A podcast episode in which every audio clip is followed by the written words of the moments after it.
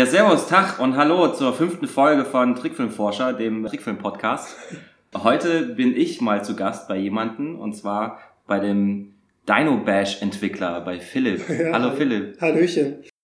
Ja, Dino Bash, das Spiel, um vielleicht nochmal den Zuhörern äh, kurz zu erklären, worum geht es eigentlich in dem Spiel? Einfach so inhaltlich. Ja, genau. Also du tust halt bei dem Spiel dein Dino-Ei verteidigen, ne? du spielst halt die Dinos und... Was ist das für ein Geräusch? Das ist meine Thermoskanne, das ist alles gut. Ich habe heute zum ersten Mal eine Thermoskanne mitgenommen. Die, die fängt jetzt hier an zu zischen. Ja. Äh, genau, also du äh, steuerst halt die Dinos, du musst dein Dino-Ei beschützen und wie du das beschützt ist halt, du kannst dir im Spiel so Dino-Einheiten, alle möglichen Raptoren, Stegosaurus, hast du nicht gesehen, kaufen für so, eine, für so Äpfelchen und dann laufen die Dinos von ganz alleine auf die Neandertaler zu, die halt dein Dino-Ei äh, aufessen wollen. Und unterstützen kannst du halt die Dino-Einheiten mit so einem Vogel, den tust du einfach bestellen und der wirft dann so ein Steinchen auf die Gegner ab. Und dann musst du halt eigentlich immer im richtigen Moment Steine abwerfen, Dino-Truppen bestellen, die so irgendwie automatisch gegen die Gegner kämpfen. Und wenn du ganz gut bist, dann kannst du noch irgendwie so feststellen, ah, okay, guck mal hier, der eine Dino funktioniert besonders gut mit dem anderen Dino zusammen. Vielleicht sollte ich die so in der richtigen Reihenfolge kaufen. Und dann, äh, das ist so ungefähr das, die Core-Game-Mechanik. Ah, okay. Also Leute wollen dir ans Ei und du musst das Ei Genau. so ungefähr. Ach cool, ja. Und was ist in dem Ei? Ist, es, äh, ist da irgendwas Äh, In dem, in dem Ei ist, das wird ja im Intro sehr ausführlich erklärt. Ja, ja. Trotzdem muss ich es den Zuhörern nochmal sagen. Ja, da ist, glaube ich, der Auserwählte drin, ne? Das Der Auserwählte. Der Auserwählte, genau. ah, ja. okay, okay. So ein bisschen, Aber den, der, der wird einfach nur beschützt, den sieht man da nie, den Auserwählten. genau, den sieht man eigentlich nicht, ne? Okay. die Magic Box, Ja. Magic Eye. Genau. Ah, perfekt. Ne? Letztes Jahr kam es raus, oder? 2016? Äh, ja, also Äh, vorletztes Jahr, ist ja schon mittlerweile. 2018, ja. Ja, Ähm, ja, ich weiß nicht, ich habe das gesuchtet. Ich habe allen meinen Freunden gesagt, hier, das Spiel, spielt das. Ich habe, glaube ich, zwei, drei Monate lang nur das Spiel gespielt. sehr gut. ähm, ja. Und sag mal, wir haben da noch nie so richtig drüber geredet. Ich weiß nicht, du hast mich damals eingeladen zum Testspielen hier bei dir. Genau. Ja. Ähm, das war ja irgendwie vor, bevor es released wurde und so. Aber so richtig ausgefragt habe ich dich eigentlich noch nie. Und zwar, ähm, wie kam, wie kamst du auf die Idee oder wie, viele Leute wart ihr und äh, wie hat das alles angefangen? Genau. Ich muss da auch selber mal ein bisschen überlegen, weil das schon so lange her ist. Also, angefangen hatte das eigentlich damit, dass mein bester Kumpel, der André, äh, Game Designer ist. Der ist Game Designer, ich bin Grafikdesigner. Es lag irgendwie nahe, mal irgendwas zusammen zu machen. Und André und ich haben halt schon ganz viele Reisen gemacht, so mit dem Fahrrad durch China gefahren, also ein Kram. Und bei solchen Reisen haben wir dann halt irgendwie immer überlegt, okay, was könnte man machen? Ursprünglich hatten wir mal überlegt, äh, vielleicht so ein Game zu machen für Nintendo DS oder halt für irgendwelche Konsolen, so Gameboy-mäßig was zu machen, weil ich mal in der Richtung was äh, gearbeitet habe. Ähm, und dann wurde halt dieser Mobile-Markt irgendwann groß, ne? Und dann war es plötzlich so für jedermann möglich, einfach so ein Spiel zu Hause zu machen. Du brauchst da gar keine große Entwicklungsumgebung, ist irgendwie mehr oder Ja. weniger alles kostenlos, so Ja. Unity und so ein Kram. Ach, Und- Unity ist kostenlos. ja, Unity, es gibt davon so eine kostenlose Version und dann gibt's noch irgendwie so eine Professional-Version, wenn du dann so richtig dick auftragen willst. Aber an sich kannst du auch die kostenlose Version nehmen, die hat eigentlich keinen Nachteil. So, und dann ähm, haben wir da halt überlegt und überlegt. Und dann äh, haben wir irgendwann gesagt, okay, lass uns das jetzt einfach mal probieren und haben einfach so nach Spielen geguckt, die uns halt so Spaß gemacht haben zu der Zeit, ne? so Mhm. Handyspielchen, die uns irgendwie cool fanden. Und ähm, das war irgendwie so 2012, glaube ich. Da hatte ich damals bei meiner Firma, wo ich festangestellt war, gekündigt oder habe den Arbeitsvertrag auslaufen lassen und dann wollten wir nochmal so verrückt, wie wir waren, nach New York gehen, ne? ich mit meiner Freundin und da irgendwie so ein bisschen Mhm, okay. da durchstarten. Ne? Und das lief dann aber darauf hinaus, dass wir da eigentlich drei Monate in der Wohnung rumsaßen und nach Jobs geguckt haben. Ne? Äh, und äh, ich hatte dann halt irgendwie viel Zeit so, ne? Und der André, der war halt auch irgendwie mehr oder weniger ein bisschen unzufrieden bei seiner Firma damals. Ähm, und dann haben wir irgendwie gesagt, okay, lass uns hier mal dieses eine Spiel, was wir irgendwie ganz cool finden, nehmen und lass uns mal überlegen, wie wir das vielleicht ein bisschen cooler machen können. Ne? Und äh, André, also bei dem Spiel, was wir da irgendwie so damals im Kopf hatten, da ging es auch so um Figuren, die von, wie bei Dino Bash auch, mhm. die so von links nach rechts übers Spielfeld laufen und die so andere Figuren äh, attackieren. Und mehr oder weniger war es das halt. Und dann hatte irgendwie André die Idee, okay, lass uns da mal irgendwie noch was hinzufügen, irgendeine Game-Mechanik, ja. die es vielleicht noch ein bisschen geiler macht. Aha. Und äh, das war dann halt diese Idee mit dem Vogel in unserem Spiel, der halt diesen Stein ah, abwirft. Okay, okay. Ne? Genau. Und äh, also die, diese, ihr seid quasi aus dem Konzept heraus, ähm, Charakter zu attackieren oder verschiedene Spielfiguren zu attackieren. So daraus ist es entstanden. Genau. Und wir haben so ein gewisses Fable für so Spiele, die auch so ein gewisses taktisches Momentum haben oder so ein mhm. strategisches. Also wir fanden das irgendwie auch cool, dass es halt nicht einfach nur so Ego-Shooter-mäßig Leute wegballern, mhm. sondern halt äh, irgendwie, du hast da so eine Ressource. Bei uns sind das ja so Äpfelchen, die mhm. du bekommst und dafür kannst du dann halt Einheiten spawnen und ähm, du musst dann halt immer überlegen, welche Einheiten haben so Synergieeffekte untereinander und. Was hast du gerade gesagt? Spawnen? Spawnen, also Was generieren. Also, generieren. Ja. das ist ja voll die, äh, die Game-Sprache schon irgendwie. Ja, äh, ja. Geht, geht so noch. Ja, okay. das, geht, geht, das normale, das geht, normale Englisch. Genau, geht, geht, geht, geht da bin ich schon raus. Geht noch krasser. ähm, und dann, äh, genau, und das fanden wir halt irgendwie cool, das sollte das irgendwie haben, dieses Spiel, also irgendwie sowas taktisches, strategisches und halt aber auch noch sowas, ähm, sowas unmittelbares, äh, wie heißt das? So diese Live-Interaktion mit dem Genau, also weil manchmal bei solchen Strategiespielen läuft es darauf hinaus, dass du irgendwie eine Minute lang nur zuguckst und da ja, schaust, ja, stimmt, wie da irgendwie stimmt, alles passiert. Ja.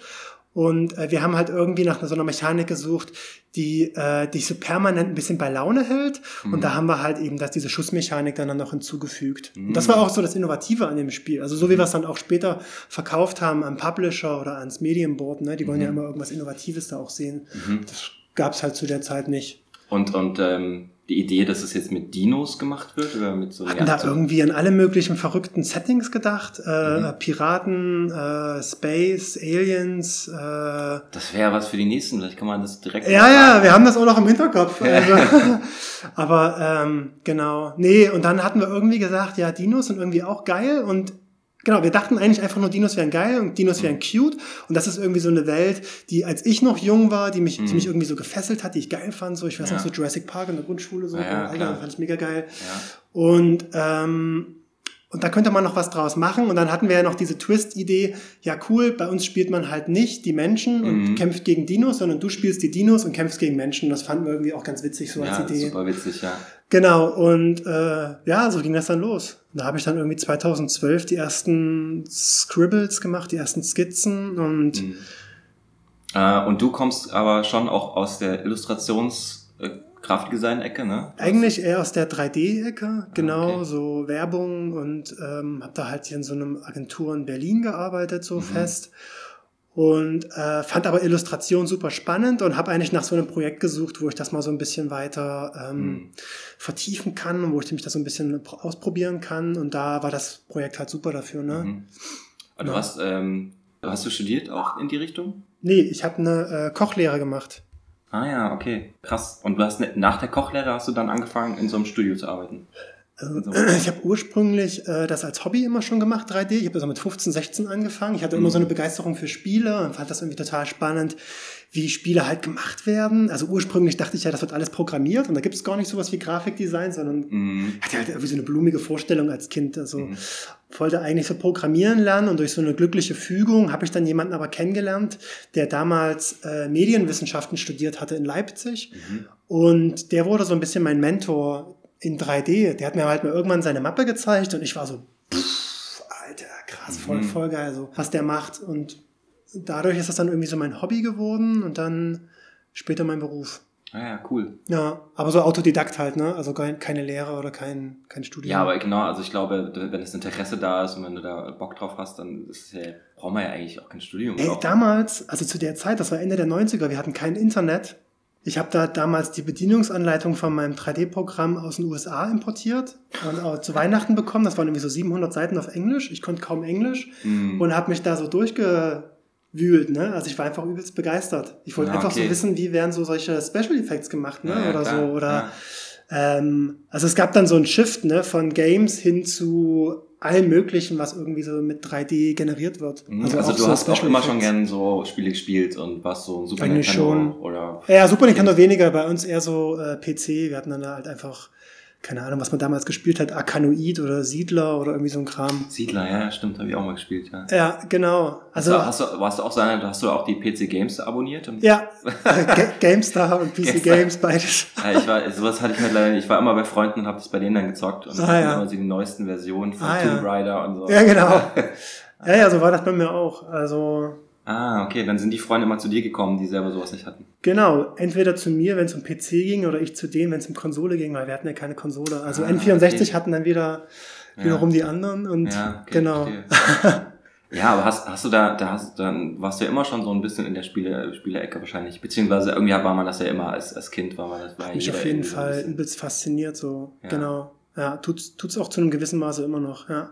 Und würdest du sagen, Dino Bash ist daraus auch ein bisschen entstanden, aus dieser Kindheitseuphorie des, des Spielespielens? Oder? Vielleicht ein Stück weit, also ich glaube, diese Leidenschaft, Spiele zu mögen und vielleicht irgendwann mal ein Spiel zu machen, die war halt da und vielleicht ist ein Stück weit daraus auch Dino Bash entstanden. Also ich glaube, nach so ein paar Jahren in der Werbebranche, wo man halt einfach so sehr intensiv, aber immer über sehr kurze Zeiträume an einem Produkt arbeitet, was dann irgendwann abgeschlossen ist und dann war's das und dann kommt was Neues und äh, eine komplett neue Welt, also ein komplett neuer Film mit einer neuen Vision. Äh, das ist cool, das ist spannend, aber das ist auch so ein bisschen äh, ermüdend irgendwann. Und ich war immer begeistert davon, wenn André, also der Game Designer, mir so erzählt hat, naja, aber guck mal, man könnte auch theoretisch ein Produkt machen, was, was für sich steht. Und wenn es gut funktioniert, kannst du es immer besser machen und geiler machen und größer machen. Und das fand ich irgendwie faszinierend und da hatte ich irgendwie Lust drauf. Mhm. Einfach so Mhm. auch ganz grundsätzlich. Mhm. Und ähm, das Spiel hat ja schon auch so einen sehr cartoony Look jetzt bekommen. Mhm. Du meintest, du warst aus der, bist aus der 3D-Branche gekommen Mhm. und ähm, hast ja in der Agentur wahrscheinlich auch sehr viel Nur. 3D-Werbespots gemacht. Mhm. Nur, okay. Ja. Dann äh, war das auch so eine Art, irgendwie so ein, so ein, ja, du musstest mal was anderes machen, in eine andere Ecke rutschen, oder weil das ist sehr illustrativ auch, also die Hintergründe von Dino Bash. Ja, ist super illustrativ, stimmt. Super illustrativ und cartoony, ja. Ja, naja, also Also ich kann mir sogar vorstellen, dass man irgendwie mal eine Serie draus macht, eine Trickserie. ja, witzig, das meinte André auch gelegentlich. Also der, ähm, also bei dieser Agentur, wo ich war, das war halt alles 3D, aber es gibt da halt am Anfang, wenn so ein Projekt beginnt, auch immer so die Gelegenheit, so eine neue Welt, ähm, also gerade wenn das so ein bisschen crazy Commercials sind, Mhm. dann kannst du da halt am Anfang auch so ein bisschen freidrehen und äh, kannst natürlich 3D als Werkzeug benutzen, aber kannst du auch so ein bisschen drüber malen. Ne? Und ich habe dann halt so in der Zeit gemerkt, dass dieses drübermalen und dieses ähm, er Erkunden einer Welt irgendwie auch voll spannend ist und mir total Spaß macht. Und ähm, ich glaube, das, das wollte ich halt einfach noch so vertiefen. Also halt dieses drübermalen und einfach, oder, oder vielleicht einfach komplett so eine Welt zu malen. Das fand ich halt irgendwie spannend, da hätte ich irgendwie, da hatte ich irgendwie Bock drauf. Mhm. Und Ich meine, der Trailer, den du ja online hast bei Gott. YouTube, der ist ja komplett 2D animiert im Endeffekt, oder? ja, das war auch echt ein krasses Teil. Das war eigentlich nochmal ein Das komplettes. ist ja ein eigener Kurzfilm letztendlich schon. Ja, das ist echt so komplett explodiert, das Teil, so muss ich sagen. Das sollte ja eigentlich nur so ein kurzer Teaser werden und dann wurde das ja so ein Ein-Minuten-Film am Ende. Mhm. Das war schon krass. Ja, und es ist super professionell halt auch. Das habe ich nicht zusammen gemacht, das habe ich zusammen mit dem Matthias Jüstel halt gemacht. Also Ja. das ist so gekommen, wir hatten halt ein Soundstudio irgendwann für Dino Bash. Muss ich auch nochmal gleich was dazu erzählen, weil das ist auch richtig Okay. geil gewesen. ist total komplex alles. Okay, jetzt fügt sich langsam alles zusammen. Ja, also ähm, wir hatten ein Soundstudio und dieses Soundstudio ist irgendwie auf mich aufmerksam geworden durch diese Filmchen, an denen ich da gesessen habe, an diesen Werbefilmen. Mhm. Das fanden die halt mega geil, das fanden die halt cool, das war irgendwie anders als der Mainstream so ein bisschen und war, hatte irgendwie so Production Value Mhm. und es war echt eine verrückte Fügung. Die haben mich damals angeschrieben, als ich halt in New York war.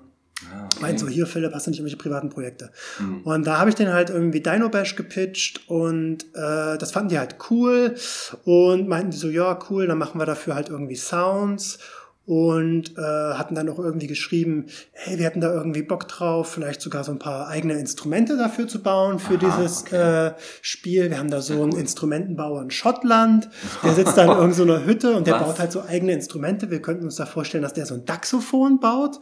Und ich so, Ach, so Dachsknochen oder wie? ja, ich dachte auch so, was ist denn jetzt ein Daxophon, ey? Und dann war das halt irgendwie, ich glaube, wie so eine Art Mini-Geige, äh, wo irgendwie nur eine Seite drüber gespannt ist und was man dann mit so einem langen Bogen halt so mm. spielt.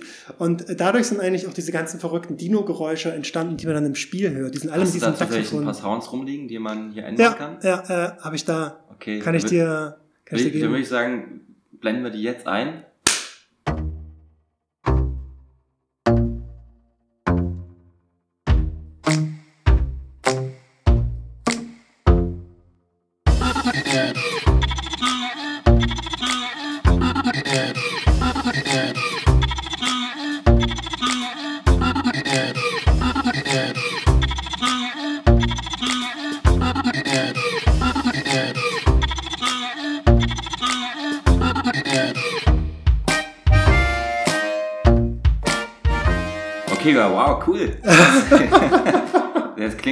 Abgefahren.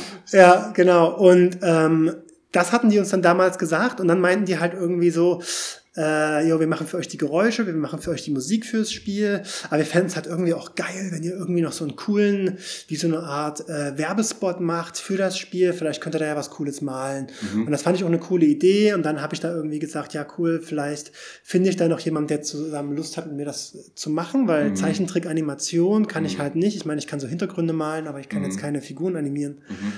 Und dann habe ich halt mich. Äh, Aber das Animatic und so, da bist du ja schon auch fit drin, oder? Das, das Animatic habe ich noch so gemacht, das ja. habe ich dann halt dem Zeichentrick-Animator gezeigt, das ja. fand er halt witzig. Mhm. Und dann haben wir halt auf der Grundlage das produziert, aber es war halt so voll der krasse Aufwand, ne? Ja, also, du weißt, ja, du, ist du auch mega, ja, mega krass animiert, ja, schon. Aber es bringt einen auch nochmal so ein bisschen tiefer in diese Dinobash-Welt als das Spiel, weil das Spiel ist natürlich sehr 2D-lastig, weil man sieht alle noch von der Seite. Ja. Und das Spiel hat so richtig Tiefe einfach. Äh, das, das Dieser der, Film. Der Film ja, genau. Und er gibt einem auch irgendwie so dieses Gefühl, ähm, die Welt um das Spiel herum ist größer als das, was man genau. sieht im Spiel. Ja, so, ne? Ja. Und ähm, genau, was ich mir so ursprünglich bei der Welt gedacht hatte, war halt, ich nenne das immer den Lost-Effekt. Mhm. Und zwar äh, ich fand's halt äh, Lost, ne, die Serie, kennst du ja? ja, ja. Ähm, ich fand das halt voll geil, wie bei Lost irgendwie so eigentlich so voll die spannende Serie äh, mit so, äh, die einen so richtig mitreißt und alles und packt, aber gleichzeitig eingewoben in so eine in so eine paradiesische Welt, ne, auf so einer Insel. Mhm. Du guckst da letztendlich eine Stunde lang äh, Figuren zu, die die ganze Zeit nur am geilen Strand äh, abhängen und äh, da ihre Story weiterläuft. Ja. Und unterbewusst war das für mich immer so auch was Entspannendes. Also einfach nur so da, sich das anzugucken, ah, bisschen wie okay. Urlaub machen so. Mhm. Und das war für mich das, was ich auf jeden Fall auch bei Dino Bash haben wollte. Irgendwie eine Welt, die visuell, aber auch auf der Soundebene so ein bisschen dich eher so entspannt und so ein bisschen, die man halt irgendwie so gerne weiter erkunden mm. möchte, so, ne? Ja, eher, eher so was Positives. Ich, ich finde halt teilweise auch, wenn man von Level zu Level weiterspielt und am Anfang geht's ja relativ schnell noch so, man kommt mhm. so schnell voran. Es wird auch so ein bisschen gefährlicher, kann es sein? So mit so Lava im Hintergrund und irgendwann Schnee. Ja, genau. So irgendwas mussten wir ja dann auch machen, damit das äh, kann ja nicht die ganze Zeit so eine grüne, freundliche ja, ja, Welt genau, bleiben. Genau, am Anfang war es noch sehr freundlich und das wollte ich sagen eigentlich. Genau. genau. Das, man wird so reingezogen in diese Dynabash-Welt. Ja, cool. Ja. Hör ich gern. und ähm, wie war das für dich, mit Unity oder mit dem Spiel zu arbeiten? Ist es was anderes gewesen als so eine Werbeproduktion, beziehungsweise war es schwierig für dich da reinzukommen hm. in diese Spielewelt? Oder? Na, ging so eigentlich. Hatte schon eine ganz gute Lernkurve eigentlich. Also hm. bei uns war ja dann erstmal so die Frage, das war so Sommer 2012, äh, okay, wer programmiert denn das jetzt? Wir haben hm. ja auch keinen Programmierer. Dann hm. hatte der Arbeitskollege von meiner Frau ähm, der hatte irgendwie Bock, so ein Spiel zu machen und den haben wir da erstmal an Bord geholt. Über den habe ich dann so Skype-Call gemacht von New York da zu ihm hier in Berlin mhm. und habe ihn da versucht einfach zu begeistern. Und der fand das cool und der dann halt angefangen zu bauen. Der kommt aber nun selber gar nicht aus der Spielecke, sondern der programmiert eigentlich Datenbanken. Aha, okay, krass. Und okay. Äh, hatte einfach nur so zu Hause eine kleine Tochter zu der Zeit und ja. hatte irgendwie Bock, so mal iPad-Apps zu machen und hat, musste sich da selber erst reinfuchsen.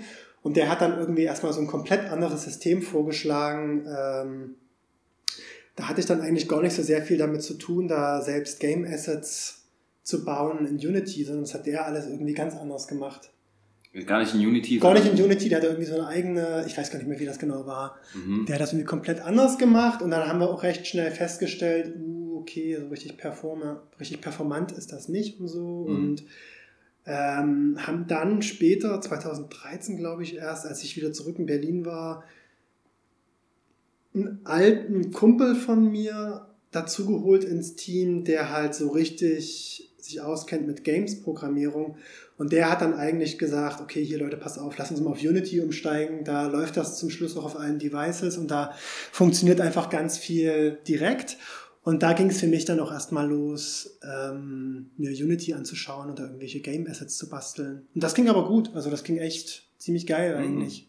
Ja, ja, ich habe ich hab jetzt auch schon von, von Michael Frey äh, gehört, dass die auch mit Unity arbeiten. Mhm. Und äh, er macht einen Kurzfilm und Spiel gleichzeitig. Also quasi alles in Unity. Okay. Das sind dann zwei Projekte oder was? Das sind dann wahrscheinlich zwei Projekte, aber ich finde es irgendwie interessant, dass man jetzt auch ähm, Kurzfilme, also kurz animierte Filme in Unity machen kann. Abgefahren. Ja. Ja, also. Wahrscheinlich, wenn man es einmal als Game animiert, wäre es natürlich sinnvoll, das auch direkt als Film irgendwie Szene zu verwenden. Ja, ich glaube, es kommt auch sehr darauf an, ob man ja jetzt so ein richtiges 3D-Spiel macht. Unseres war ja eher so 2,5D oder 2D.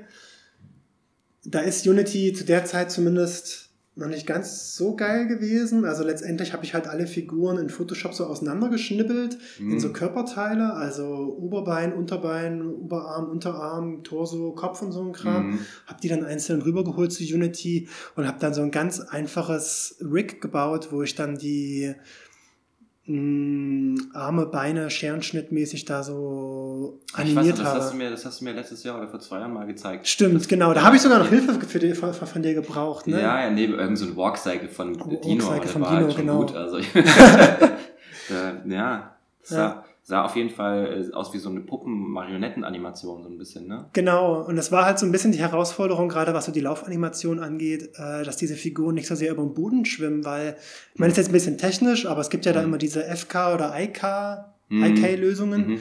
Und ich habe halt alles FK animiert, also ich habe halt wirklich quasi. Uh, inverted K, was ist was äh, ist Inverse Kinematik und Forward Kinematik. Das eine ist quasi, äh, da rotierst du ähm, die Knochen um ihre Anchor Points mhm. zu irgendeiner Pose, die du halt cool findest und dann machst du eine andere Pose, die cool ist und dazwischen wird irgendwie vom Computer so automatisch interpoliert. Ach so, wie, wie er die, die, die Fußsohle mitzieht oder das Knie mitzieht. Ja, es wird einfach so linear dazwischen interpoliert und das mhm. führt halt manchmal dazu, wenn eine Figur zum Beispiel einfach auf dem Boden stehen bleiben soll und du willst, dass sich nur der Torso so ein bisschen nach rechts und links wackelt, mhm. dann schwimmen halt die Füße mit und du musst ja, die Füße ja, ja. so gegen animieren, damit sie genau. auf dem Boden stehen bleiben. Mhm. Und dafür ist eigentlich so eine IK-Lösung geiler. Da kannst du dann wirklich den Torso losgelöst von Füßen bewegen und die Füße bleiben stehen. Ah, okay.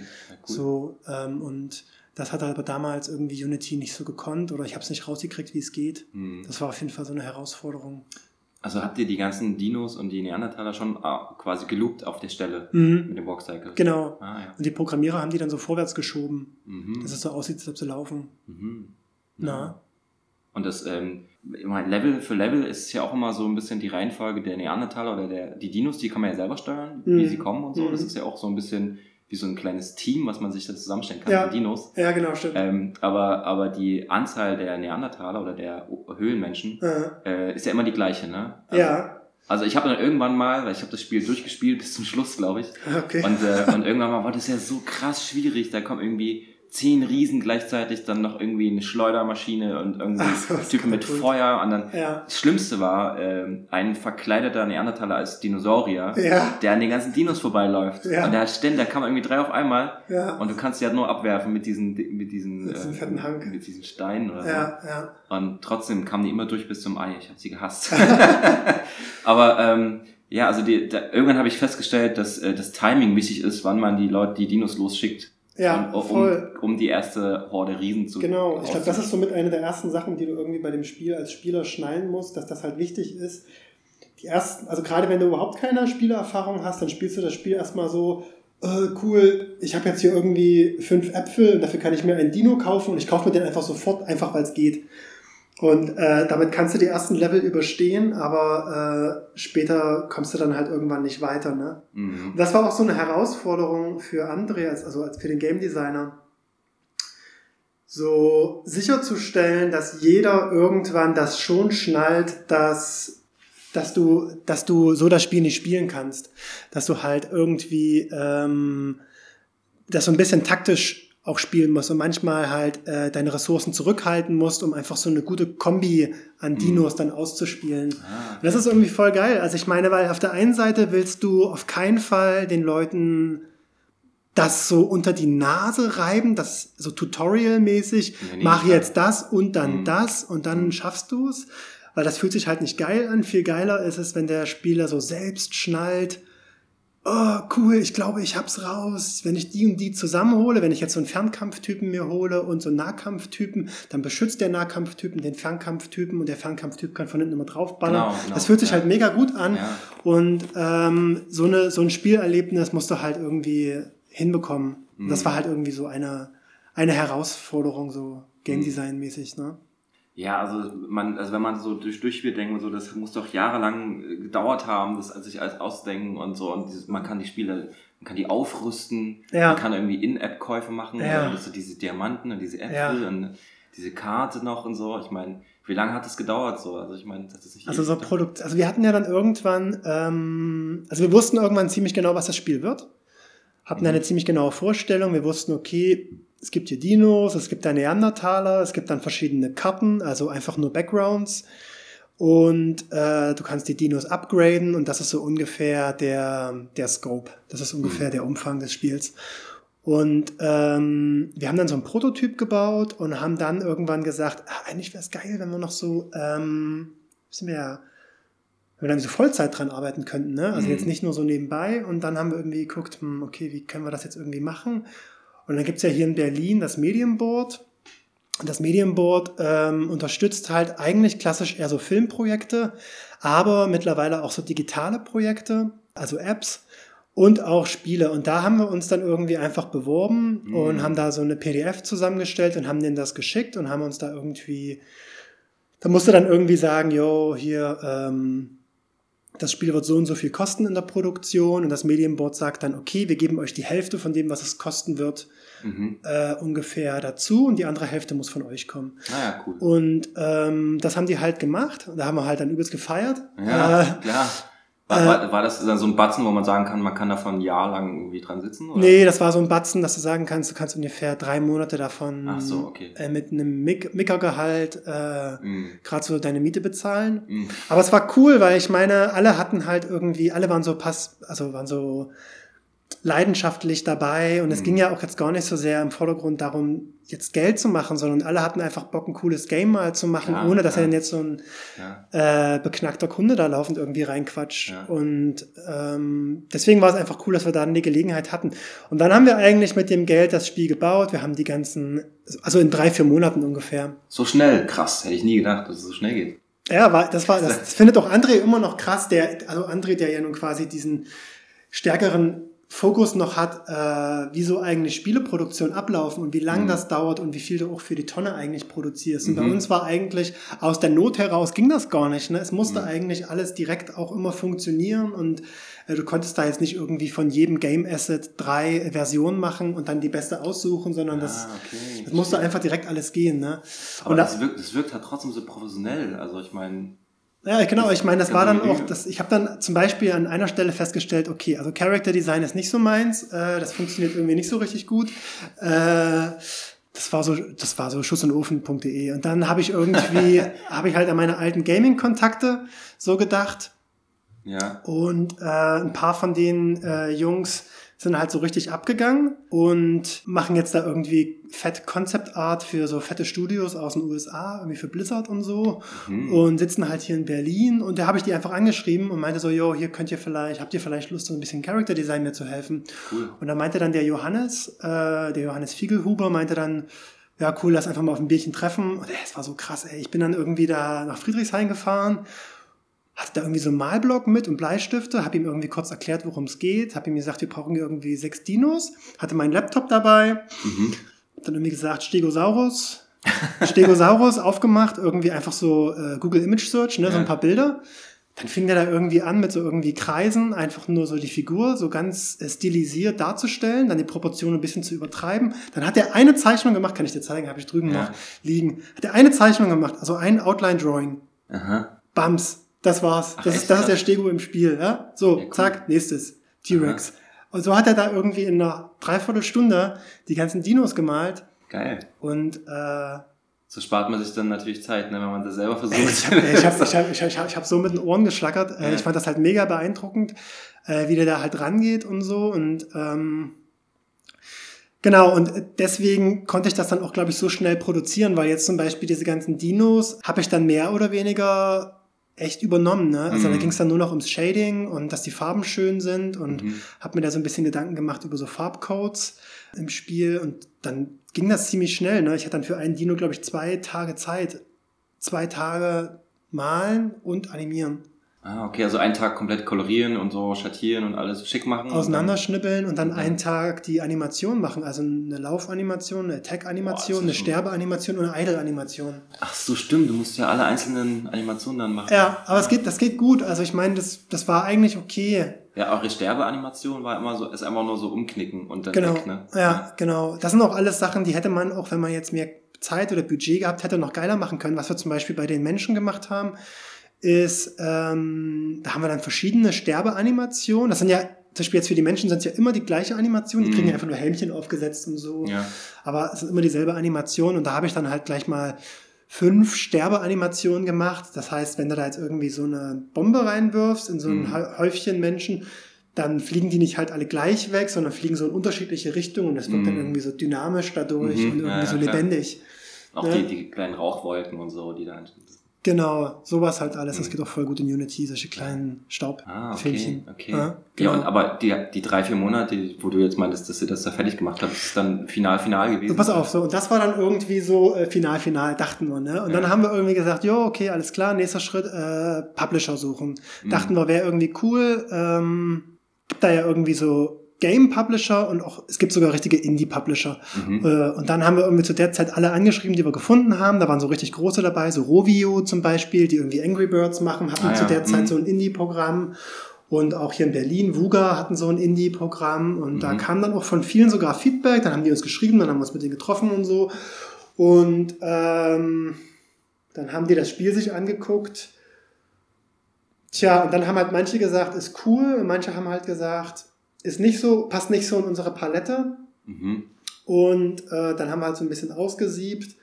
Und dann das fetteste, der fetteste Publisher, der dann, äh, den wir gefunden haben, war halt Tilting Point aus New York. Die Okay, machen halt krass. nur so Indie-Game-Publishing, ne? Mhm. Also haben da so richtig fett Investor-Kapital bekommen, Mhm. nur um halt so Indie-Games zu publishen und halt im Idealfall ist dann unter ein von 20 Spielen so ein Tiny Wings oder so dabei, ne? Wo Ja, die dann halt, ja. dass das so mega abgeht und was Ja, dann irgendwie klar. die ganzen anderen Spiele Mhm. finanziert, ne?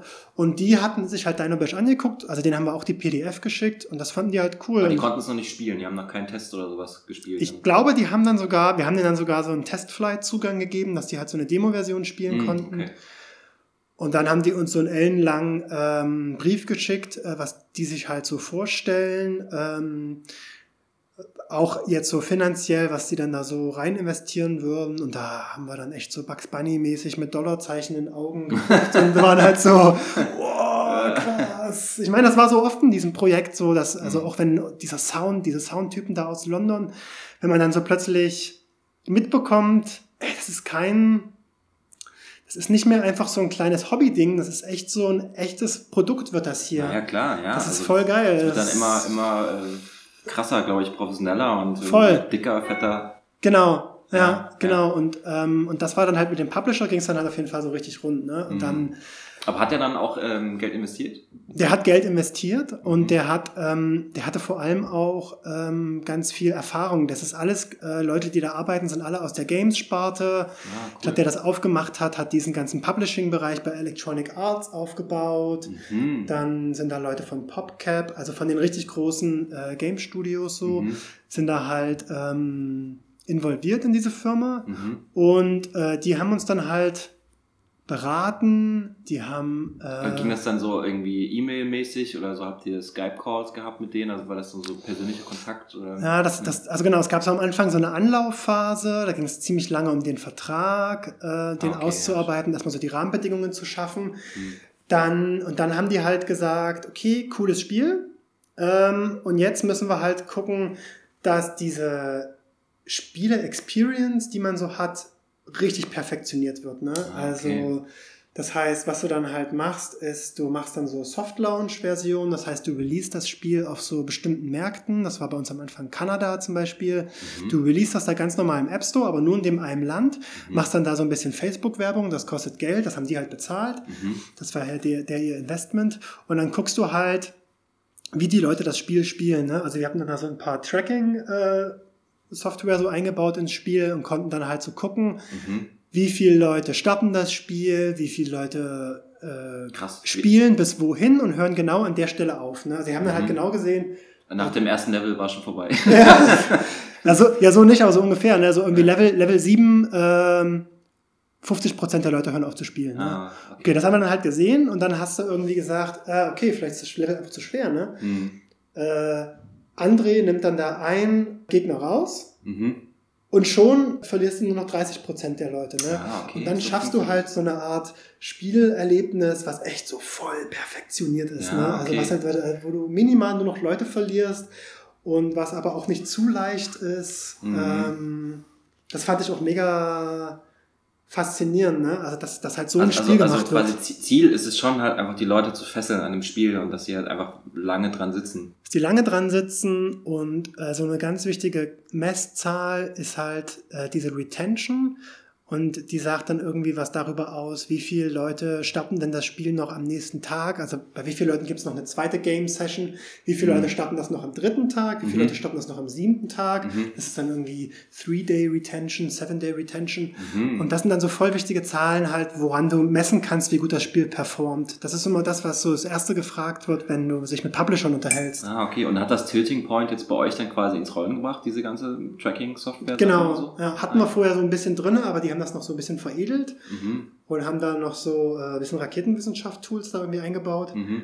Und ähm, genau, wir haben dann noch solche Mechaniken eingebaut. Wir haben dann irgendwie, das Spiel hat dann irgendwie so halbwegs erkannt, wie gut du das, wie gut du als Spieler das Spiel spielst. Mhm. Und wenn du halt jetzt ähm, eher so ein Anfänger bist, dann ähm, also das heißt, also ich habe es ja fast durchgespielt, dass äh, ich quasi Softwareunterstützung bekommen habe, damit es leichter funktioniert bei mir. Na, bei dir bestimmt nicht. Also äh, es geht eher so um die ersten Level, dass du halt. Ah, okay. ähm, also wenn man es jetzt in einer Sekunde schafft, dann wird es schwerer sofort im nächsten Level, oder? Genau, also ich glaube, ich glaube, bei uns war das irgendwie so, ich muss mich da jetzt auch wieder so ein bisschen überlegen, wie das war, aber es war so, wir haben ja so Enemy Waves, also so Gegnerwellen, die dann mhm. so kommen. Mhm. Und dann kommt eine und wenn du die halt äh, wenn es irgendwann zu so einer Situation kommt, dass alle deine Dinos vor der gegnerischen Höhle stehen, mhm. dann stellt das Spiel fest, vielleicht bist du ein bisschen zu gut. Ja, okay, weißt du? okay. Ja, stimmt, dann langweilt es ja auch, ne? Genau, dann, dann, dann, dann. Überhand gewinnst genau, das Spiel. Ja. Stimmt. Ne? Und dann sagt das Spiel so, äh, hier pass mal auf, die nächste Gegnerwelle, die lassen wir jetzt ein bisschen früher kommen. Ja, es ja. verändert sich jetzt nichts an der Aha. Art der Gegner, die da kommen oder der Anzahl der Gegner, sondern einfach nur, wann die Gegnerwelle kommt. Mhm. Und äh, ja, solche Mechaniken sollten auch nur irgendwie dazu führen, dass das Spiel halt gut auf dich angepasst ist, dass du halt eine gute mhm. Spielerlebnis hast. So. Mhm, verstehe. Ja, ja. ja, krass. Also dann habt ihr die Sounddesigner habt ihr in England gehabt oder in Schottland, meinst du, ne? Nee, da hat die Also genau, das war das, war das war in Schottland, aber wir waren nicht so super happy mit der Musik, die die gemacht haben, weil ähm, diese, diese Spielmusik, die die gemacht haben, das, das kannst du als Album releasen, was die, so, da, was, was die okay, da gemacht okay. haben. Das ja. waren richtige Tracks, die so äh, eine ich sag mal, eine Dramaturgie haben, die irgendwie so einen Klimax haben. Mm. Und das funktioniert nicht gut als Spielmusik. Nee, als Spielmusik klar. brauchst du was, was so loopt und was im Hintergrund vor sich hin ja. plätschert und sowas.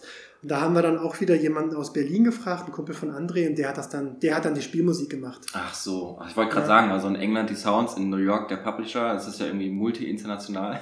Toll. Spiel. Ja, vor allem, dann haben wir ja. Du warst in New York, hast du die Idee gehabt? Oder hat André die Idee gehabt? Der, ähm, André, André und ich zusammen. Also, Ach so, ihr seid. Genau, also wir sind so ein bisschen Partner in Crime gewesen. und haben dann das ganze Team drumherum so. Aber es ist schon lustig, wie es angefangen hat, weil es war ja irgendwie so ein zerpflücktes Ding eigentlich, beziehungsweise nur eine kleine, kleine Gedanke, kleine Idee und dann, Mhm. dass es so schnell irgendwie so groß wird, ist ja heftig. Das haben wir auch gar nicht so im Kopf gehabt am Anfang. Also Und, eigentlich ähm, wollten wir ja nur ein Spiel machen. Ja, ja, klar. Und äh, dass, ähm, dass jetzt dieser Publisher drin war, hat der dann auch quasi diese, diese App Store Sachen äh, kontrolliert oder habt ihr da Mitsprache, mitsprechen können Mhm. mit dem Preis und ähm, weil ich habe auch in der App gesehen, Ach so. es gibt da so In-App-Käufe und dann kannst du dir so Werbespots angucken, um mehr so Mhm. Münzen zu sammeln und so diese ganzen Ja, wirtschaftlichen Sachen, wo Ja. man dann so denkt, okay, das ist irgendwie jetzt vorsichtig, irgendwie muss man vorsichtig sein. ja, voll. Nicht, dass man, wenn man irgendwo falsch draufklickt, einfach 5 Euro verliert Achso, oder so. äh, ja, musst ja nochmal musst ja noch mal hier dein äh, iTunes-Passwort eingeben, aber Ach so, okay. Ja, es gibt da ja ganz viele schwarze Schafe so in der, in der Branche, also gerade bei diesen ganzen Freemium-Apps, also kostenlose Spiele mit so In-App-Käufen. Mhm. Gibt es ja so viele Spiele, wo man dann irgendwann an so einen Punkt kommt, wo man dann feststellt, äh, okay, jetzt wollen die Schweine, dass ich hier Geld ausgebe. Mhm. Ähm, und das fühlt sich ja immer total doof an. Und mir war das halt irgendwie so wichtig, da irgendwie ein Spiel zu machen, wo sowas halt nicht ist, was du halt irgendwie so komplett kostenlos auch durchspielen kannst. Und das ist dann auch okay. Mhm. Äh, und Leute, die halt irgendwie äh, unbedingt schneller vorankommen wollen oder die jetzt nicht abwarten wollen, die können halt auch was ausgeben. Also Ja. irgendwie da so eine gute Mitte zu finden, war mir Also halt ist es kostenlos, wichtig. das Spiel. Spiel ist kostenlos. Mhm. Ähm, das war uns eigentlich von vornherein, also ab irgendeiner Stelle war es uns klar. Zu der Zeit war der Gamesmarkt so, du kannst ein Premium-Spiel machen, das heißt, es kostet was, Mhm. Dann äh, geht es komplett unter und du wirst damit nichts verdienen. Mhm. Oder äh, du machst halt ein Freemium-Spiel, also kostenlos mit In-App-Käufen, dann kann es halt richtig krass durch die Decke gehen, ne? weil Mhm.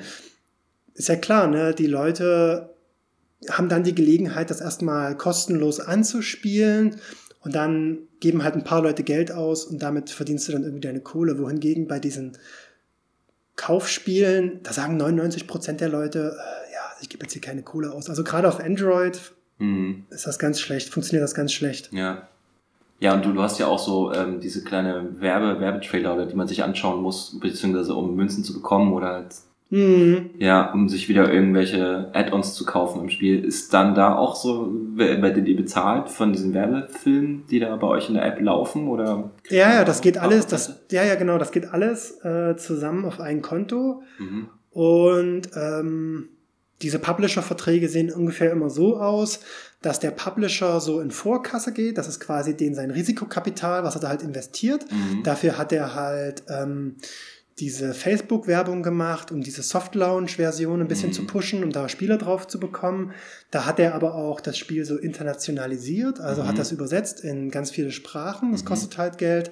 Und ich glaube, das teuerste war eigentlich dieses ganze Testing. Mhm. Also halt gerade auf Android hast du 10.000 Devices, 10.000 Handys und Mhm. Tablets und der hat halt einfach sichergestellt, dass das auf allen läuft. Ne? Oder Ah, halt hat okay. irgendwie gesagt, hier auf dem Sony Xperia Dings da äh, funktioniert das Spiel nicht Ach und so, das tun wir krass. jetzt, das tun wir jetzt blacklisten. Das heißt, das kann man gar nicht da installieren und dann kriegst du dann quasi auch später, wenn es dann rauskommt, keine negativen Bewertungen im App Store. Ah, okay. Das kann man gar nicht als Indie-Typ eigentlich machen, wenn man so alleine ein Spiel macht und das in den App Store, das brauchst du ja dann immer so einen Publisher. Krass. Also, Wow.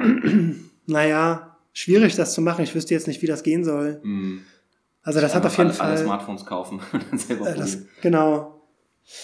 Ja, also ich meine, da haben die uns halt mega unterstützt. Mhm. Und dann halt eben auch noch mit so, ähm, ja, irgendwelchen Schwierigkeiten, die sie halt im Spiel festgestellt haben. Wenn sie halt fest, festgestellt haben, hier, guck mal, hier Level 64, da verlieren wir zu viele Spieler. Mhm. Mach da mal was, ne? Ich meine, André hatte da irgendwie eine Excel-Tabelle mit ähm, 100 Zeilen, ja, jede Zeile ist ein Level. Ja. Äh, und er musste dann da irgendwie, der hat da die absurdesten Formeln da irgendwie geschrieben und hat dann da, ich meine, du musst ja, du kannst ja das Spiel auf tausend Arten durchspielen. Jeder hat eine andere Kombination, sein anderes Dream Team von Mhm, Dinos, genau, mit denen genau, er da irgendwie ja. am Ende Level 100 angekommen ist.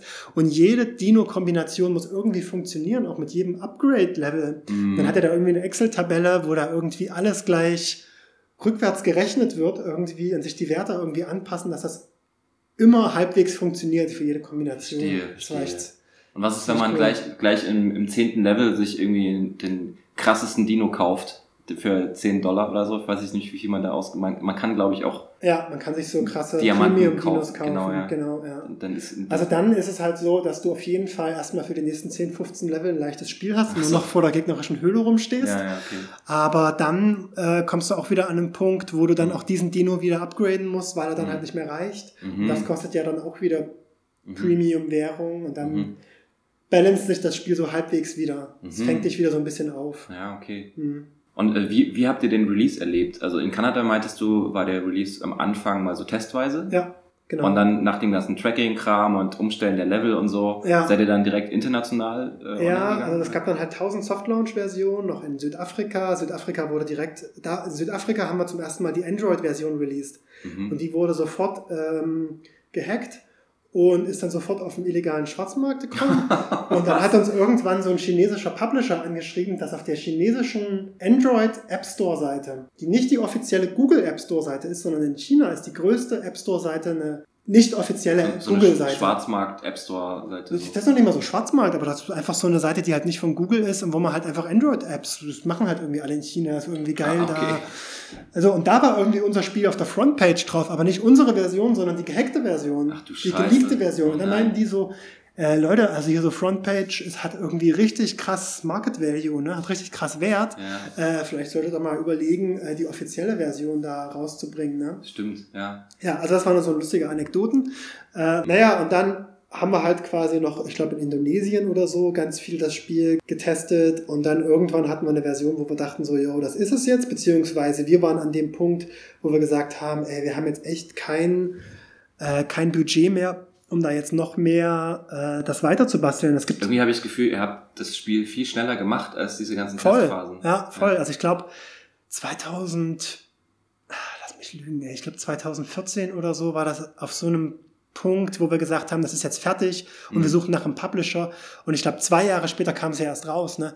Und Wow. jemand, der jetzt die erste Version gespielt hat, 2014 oder die neueste 2016, der sieht noch nicht mal einen großen Unterschied. Mhm. Weil was sich geändert hat, sind alles nur solche Mikroänderungen. Ne? Mhm. Und dann haben die halt tausendmal durchgetestet, was ist jetzt hier, was sind die optimalen Screenshots? Was Mhm. ist der optimale Text für einen App Store? Was ist der, das optimale Game-Icon? Mhm. Was ja mega wichtig ist, Ja, weil das klar, das erste klar. ist, was du im App Store siehst. Ja. Und dann irgendwie, zeigen wir einen Neandertaler. Nee, ist zu aggressiv. Zeigen wir einen Dino. Nee, ist zu cute.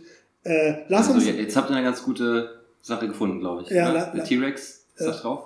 ich glaube, der T-Rex und ein Mensch sind beide drauf. Ja. Und das ist irgendwie so dieses Konfrontative, was ja das Spiel auch hat. Ne? Mhm. Also so die gegen die, so versus-mäßig. Mhm. Und äh, genau, das waren dann auch oft für mich so Sachen, wo ich dann so aus ästhetischer Sicht gesagt habe, Alter, sieht so scheiße aus, ey, Kacke, ich fand's vorher viel geiler, ne? Aber Was die, war denn vorher? vorher war es nur der Dino und das fand Ach ich so, halt viel ja, schicker und viel ja. niedlicher und das, das fand ich irgendwie so ansprechend. Hm. Aber der Publisher hält dir dann halt so Zahlen unter die Nase und sagt dann halt, ja, guck mal, schön, dass du das jetzt niedlich findest, aber am Ende äh, kostet uns das halt irgendwie 5% User, ne? Die Verstehe, Entscheidung. Okay. Also habt ihr dann doch irgendwie so eine Art Kunden, für den ihr dann das Spiel jetzt quasi immer wieder umstellen müsst. Also der, der Publisher hat gesagt, macht's wie ihr wollt. Macht, Ja. macht, ihr macht das Mhm. und wir sagen nur, was, was, was jetzt so ähm, aus finanzieller Seite so Sinn macht, ne? Mhm. Mit der ihrer Erfahrung. Und deswegen haben wir sie auch an Bord geholt und deswegen haben wir dann auch meistens auf die gehört. Mhm. Oder haben da so einen Kompromiss ausgehandelt. Mhm. Und äh, hat das, hat das dann äh, dazu geführt, dass ihr jetzt davon leben konntet oder könnt ihr davon leben? So langsam schon. Also, also ich sag so langsam, weil das Spiel ist jetzt zwei Jahre ungefähr auf dem Markt, nicht Mhm. ganz. Und wir machen immer noch echt gut Kohle damit. Das ist echt Ja, verrückt. Also es ist immer noch im vierstelligen Bereich monatlich. Mhm. Ja, Wahnsinn. Ähm, ist gar nicht mal so schlecht. Man hat irgendwie so eine Fanbase, die das halt zockt. Ja. Und es, wir haben teilweise jetzt Monate, wo wir mehr Installation haben als noch vor einem Jahr plötzlich. Ja, ne? das ist ja das Gute an dem Spiel, ne? Ja. Das ist irgendwie, kann in drei Jahren, also kann in drei Jahre im stillen Kämmerlein liegen und dann plötzlich poppt es auf und alle finden es cool. Oder? Genau, und es ist auch irgendwie ja so, so zeitlos, ne? Irgendwie Ja. durch die Grafik. Es ist jetzt nicht so Cutting-Edge-Technologie gewesen, die wir da genommen haben, die zwei Mhm. Jahre später völlig veraltet aussieht, sondern es Mhm. ist irgendwie so was, das funktioniert auch noch in drei Jahren gut, das macht irgendwie Leuten nur noch in drei Jahren Spaß. Also es ist quasi ein super Nebeneinkommen jetzt. Oder bist du jetzt so acht Stunden am Tag immer noch an dem Spiel? nee, also an dem Spiel machen wir gar nichts mehr. Mhm. Äh, und was sage ich dazu? Der, es funktioniert eigentlich eher so, dass die, ähm, der Investor hat ja Geld da rein investiert, also der Mhm. Publisher.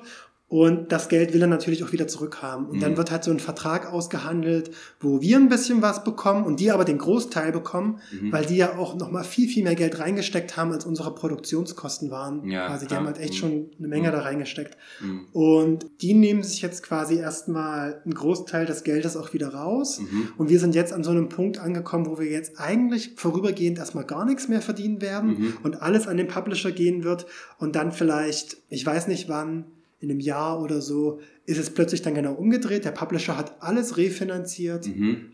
und dann wird der Großteil zu uns gehen und dann muss man halt gucken, wie viel dann noch da kommt. Wie ist denn das bei dem Medienboard? Da habt ihr ja auch Kohle bekommen. Muss man das da zurückzahlen? Das muss man zurückzahlen. Das ist so ein, das nennt sich bedingt rückzahlbares Darlehen. Mhm. Das funktioniert so, die geben dir Geld. Wenn das Spiel erfolglos ist, dann ist es halt so, dann musst du da auch nichts zurückzahlen. Mhm. Wenn das Spiel erfolgreich ist oder das Produkt, dann musst du halt was zurückzahlen. Und wir haben jetzt mit denen da so ein bisschen hin und her gehandelt und irgendwann müssen wir dann denen auch Geld zurückzahlen, wenn wir halt an diesen Punkt kommen. Mhm. Der Publisher hat Geld bekommen und wir haben Geld bekommen. Ach so, also die sind jetzt nicht so, dass sie irgendwie jetzt, okay, ab nächstem Jahr geht's los mit dem Rückzahlungsdarlehen.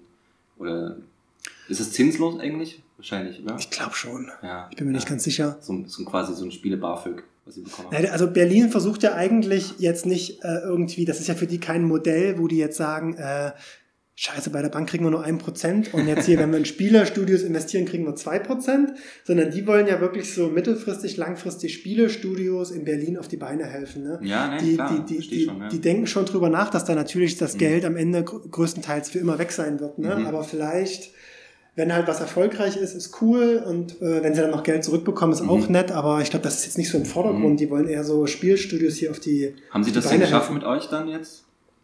Ihr habt ja auch so ein äh, Pokoko-Studio, sieht man, wenn man die App startet. So, es ist dann so ein kleines Gespenst. Ja, also ja, schon. Also es hat sich halt bei uns so ein bisschen die Lebenslage verändert. Ich bin jetzt Papa geworden. Hm. Der, wir haben zwei Programmierer, die heißen lustigerweise beide Benjamin. Der Mhm. eine Benjamin war schon Papa, ist jetzt zum zweiten Mal Papa geworden. Äh, der andere Benjamin ist jetzt gerade im November auch Papa geworden. Und äh, deswegen hat jetzt gerade diese Familie so ein bisschen Vorrang. Naja, klar. Bei mir ist es halt jetzt auch so, ich habe jetzt einfach gerade nicht mehr, ich bin jetzt nicht mehr so drauf, dass ich mich abends noch am Computer setze und da irgendwas arbeite. Ja, für mich Mhm. ist irgendwie 17 Uhr, lasse ich einen Griffel fallen Hm. und will noch Zeit mit meiner Tochter haben. ja, Ne? klar. Und umso weniger ich arbeite, umso besser. Ja. Und äh, von der Warte her ist das jetzt so ein bisschen on hold. Mhm. Wir haben halt noch so ein zweites Spiel äh, im Hinterkopf, ähm, Mhm, okay. haben da so eine coole Idee auch. Ähm, Klar, natürlich. Muss ja eine coole Idee sein. äh, nee, ist wirklich geil, ey. Es ist echt ganz witzig. Wir haben, äh, ja, darf ich sagen? Ja, verrat nicht so viel, ne? Ist klar. Ja, ja. So Nee, ein es, war, es, es, es, war, es, war, es war auf jeden Fall ganz witzig, dass ähm, als wir Dino Bash die Idee hatten, hat kurz danach äh, Pixar halt gesagt, ja, wir machen jetzt hier auch einen Dino-Film und äh, irgendwie wurde Jurassic Park äh, so äh, angekündigt und das war dann für uns so, boah, krass, jetzt kommt voll das Dino-Fieber, geil, das ist ja voll Ja. fett. Stimmt. Und ein bisschen war es jetzt mit dem neuen Spiel auch wieder so, dass, ähm, nee, ich will mal nicht zu viel verraten. Aber wenn man bei Pokoko Studio auf der Kontaktseite ist, dann sieht man so einen Maya-Tempel oder so. Genau, es wird so grob in so eine, in, in, in so eine äh, Welt gehen, so ein bisschen mexikanische Totenwelt. So viel kann ich vielleicht Ah, stimmt, da ist. Coco, der Film gerade draußen, ne? Ja, stimmt. Mit so einem Gitarristenjungen. genau. Ja. Genau, das war halt irgendwie auch ganz witzig. Ne? Wir hatten das damals, 2014, äh, dem Medienboard ja auch gepitcht, das zweite Projekt, fanden die auch geil und äh, haben uns dann da auch wieder gefördert. Äh, die Förderung haben wir quasi sicher, die liegt jetzt noch so ein bisschen rum und ähm, Die muss dann abgerufen werden irgendwann. Verpufft das nicht nach ein paar Jahren? ja, eigentlich schon. Und wir haben auch einen Prototyp, der sogar läuft. Also wir haben da auch schon was gemacht. Äh, es ist halt nur noch nicht so weit, dass es jetzt irgendwie, ähm, es ist noch so ein bisschen auf halber Strecke. Mhm. Und ist es so ähnlich mit dem Tower Defense Game Genre? Also Tower Defense habe ich nämlich nochmal gegoogelt. Ja, genau. Das ist ja so ein Spielgenre, was ja auch bei Dynabash so ein bisschen ist, so Stimmt. eher so Act Defense wahrscheinlich. Ja, genau. Aber- nee, das wird was ganz anderes sein. Aber da kann ich noch nicht verraten, was es ist. Okay. ah, ähm, ja, aber da, da ist noch nicht sicher, wann, wann, wie und äh, Ich hoffe, ich hoffe, dass es eigentlich jetzt äh, im neuen Jahr ähm, irgendwie weitergeht. Mhm. Wir müssen jetzt erstmal so ein bisschen gucken. Wie gesagt, der, ja. der Benjamin, der jetzt gerade Papa geworden ist, der muss jetzt erstmal so ein bisschen ankommen und ähm, Du weißt ja auch, wie es ist mit dem Kind jetzt. Ja, ist ja, erstmal also ich, alles nach einem anders. Jahr bin ich immer noch nicht ganz angekommen. ich sage, Ja. das, da wächst man langsam rein. Hoffe ich irgendwann. Aber ähm, wie ist denn das mit dem Publisher? Das eine Spiel habt ihr jetzt gepublished bei dem. Könnte man jetzt den nochmal wechseln mit dem neuen Spiel dann? Oder ist denn die quasi jetzt für immer? Für Nee, nächsten Spiele? nee von- ich, haben so ich, ich, ich glaube, ich glaub, diese Dino Bash-Marke ist jetzt in gewisser Weise an den gekoppelt und der hat jetzt Ja. so gewisse Rechte, was jetzt so Fortführungen angeht. Aber um ehrlich zu sein, war der Publisher auch echt nicht schlecht. Also der hat schon, der hat schon was gebracht und ähm, was haben die denn sonst so für Spiele? Kennt man da so Spiele von denen? Nicht, nicht, nicht wirklich. Okay. Also ich bin jetzt da auch nicht so drinne. Also vielleicht jemand, der jetzt den Spielemarkt so mega verfolgt, kennt da das besser. Ich glaube, das erfolgreichste Spiel von denen heißt irgendwie Horseback Riding oder irgendwie so ein Kram. Klingt nach etwas Erotischem. ähm, ja, nee, das ist irgendwie. Kenn, kennst du CSR Racing? Nee. Nee, das ist halt sowas wie Need for Speed quasi fürs Ah, Handy. okay. Und ja. äh, die haben jetzt quasi Need for Speed gemacht mit Pferderennen. Ah. oh Gott. Und Ja. das geht aber irgendwie ab, weil das halt Ja? irgendwie so eine verrückte Nische ist und das Aha. irgendwie so Leute cool finden, keine Ahnung. Das ist irgendwie Ja. so das erfolgreichste Spiel bei denen. Aber Dino Bash ist eigentlich auf Platz zwei oder drei. Ne? Ich habe vorhin mal geguckt, ja. wir haben jetzt über eine Million Downloads Wow. Krass. auf Android Aha. und irgendwie 36.000 Bewertungen. Ey, Das musst du dir mal vorstellen. Wow. Und wie, so vier, fünf Sterne? Ja, viereinhalb, viereinhalb Sterne. Krass. Das ist doch mega, ne? Also ich Ja. meine, Ja, das wie voll cool, das ist. Ja, ja. Und auch, äh, wir haben jetzt ja, wir kriegen ja immer noch so verrückte Fanpost von Leuten. Das muss ich dir, kannst du nochmal unten drunter packen, ne? ja. Leute schicken mir dann da so von ihren Kindern so irgendwelche Scribbles. Mir hat hier mal so ein Papa äh, ein Foto geschickt von so einem riesigen Papierdino, den er halt gebaut hat mit seinem Sohn, weil der Sohn so Süß. auf Dino Bash abgeht. Ja, ne? voll gut. Voll geil. Und dann, dann kriegst du sowas und da, da geht dir das Herz auf. Das ist doch irgendwie voll cool. Und äh, sag mal, habt ihr mal so überlegt, auch in den Steam-Bereich zu gehen? Ja, Also- hatten wir so ein bisschen mal überlegt. Also Steam oder. Mit, mit äh, Controller dann so. Genau, oder, oder Xbox zum Beispiel hat ja auch Mhm. so ein Indie-Publisher-Ding oder Mhm. kannst du irgendwie auf deren Plattform dann da die Spiele rausbringen. ist wahrscheinlich schwierig jetzt mit Dino Bash. Ne? Haben wir mal so ein bisschen überlegt, aber haben das so ein bisschen aus dem Auge verloren. Also Okay. ich Ja. glaube auch nicht, dass das kommt. Also wenn dann vielleicht eher sogar mal eine Fortsetzung. Ja. Kommt so ein bisschen drauf an, müssen wir schauen. Wart ihr denn eigentlich auch ähm, viel auf Festivals? Auf so Bisschen. Ge- Spielefestivals oder Gamescoms oder wie das heißt? Ja, das hätte man, glaube ich, mehr verfolgen sollen. Also Mhm. wir haben jetzt noch mal so mit ein paar anderen Indie-Studios hier in Berlin gesprochen, wie die das gemacht haben. Und die haben das halt noch viel mehr so gepusht. Und Wen gibt's denn da hier in Berlin? Noch? Studios? Ja? Na, es gibt hier noch Klang Games. Die waren, die kennen wir halt, weil die beim selben Publisher waren. Das sind so ein paar Leute aus Island, glaube ich, so ein Mhm. paar Jungs. Die sind richtig abgegangen. Die haben richtig, die haben einen richtig fetten Investor dahinter, einen Mhm. echten Investor, jetzt kein Mhm. Publisher, Mhm. der da richtig Geld reingepumpt hat. Die haben ein richtig großes Studio, was Krass, richtig kenn ich schick gar ist. nicht. Okay, ja. Ja, und äh, waren halt auch bei dem Publisher und Mhm. Ja. ja, die gibt's zum Beispiel. Dann gibt's den Uwe Flade und stimmt. Helen. Ja. Mhm. die hier äh, Mhm. ihr Studio haben. Kennst du da Ho Honig-Studios? Die sind ja auch irgendwie machen das auch sagt mir was. Die machen manchmal so Abende, wo man zu denen geht und äh, Spiele testen kann. Ah, wie heißen die? Honig, wie Honig. Honig? Honig-Studios. Was haben die gemacht? Die sind auch gar nicht so weit weg von dir hier. Das ist irgendwo hier in der Ecke in Neukölln. Es kann Ähm. gut sein, dass ich die kenne. Es gibt ja so zwei Jungs, die auch gar nicht weit weg sind. Die haben mit dem Uwe Flade mal auch so ein Ding gemacht. Ach so. Ja, ich, ich kann ehrlich gesagt jetzt nicht aus dem Kopf, was die für ein Spiel gemacht haben, aber es sieht, die haben sich einen Illustrator, glaube ich, gebucht und eine richtig coole. Ah, okay. Ist auch mit dem Maya-Tempel. Auch sowas in die Richtung. Ach, die waren das. Ja, ja. Ach, ja, ja, ja, das habe ich mal gesehen. Ach, Ja. das sah mega geil aus. Ja, das sah super aus. Super geil. Ja. Ich weiß gar nicht, ob die das, die machen das wahrscheinlich noch. So ab und zu mal bei Facebook kündigen, kündigen die das an, dass man da. Okay, das war ja, das war ja vorbeikommen völlig, kann. völlig drüber, war Ja. das ja. Ja. Was, was, äh, was schwebt dir in Zukunft noch vor, jetzt äh, neben, neben äh, Papa sein und, ähm, und vielleicht so Fre- Freelance-Jobs machst du wahrscheinlich auch, ne? Hauptsächlich Freelance-Jobs, ja. Okay. Also ich mache mich da jetzt seitdem Lotta, ne, meine Tochter jetzt Ja. da ist, äh, nicht mehr so verrückt wie früher. Mhm. Ähm, mache da auch oft eher so einfache Jobs, einfach um die Miete zu Mhm. bezahlen. Und ja, jetzt gerade wieder was ganz Spannendes am Start. Mhm. Ähm, aber drumherum, eben ehrlich zu sein, ich mache halt ab und zu einfach so Illustrationen, die ich dann bei Lotta ans Zimmer hänge. Aber ansonsten mehr. Die äh, Bezahlung kommt vielleicht dann auch in anderen Wegen zurück. ne? Ja, es stehen einfach gerade für mich so andere Sachen im Vordergrund gerade und das Mhm. finde ich auch ganz cool. Aber ich glaube, du kannst jetzt auch dich ein bisschen zurücklehnen, oder? Mit dem Spiel, was jetzt gerade im App Store ganz gut läuft. Ja, also so, also so gut ist es dann auch nicht. Ne? Ah, Also ich okay. meine, wie gesagt, jetzt geht erstmal Geld an den Publisher und dann Ja, ja, irgendwann ja. vielleicht Okay, und dann okay.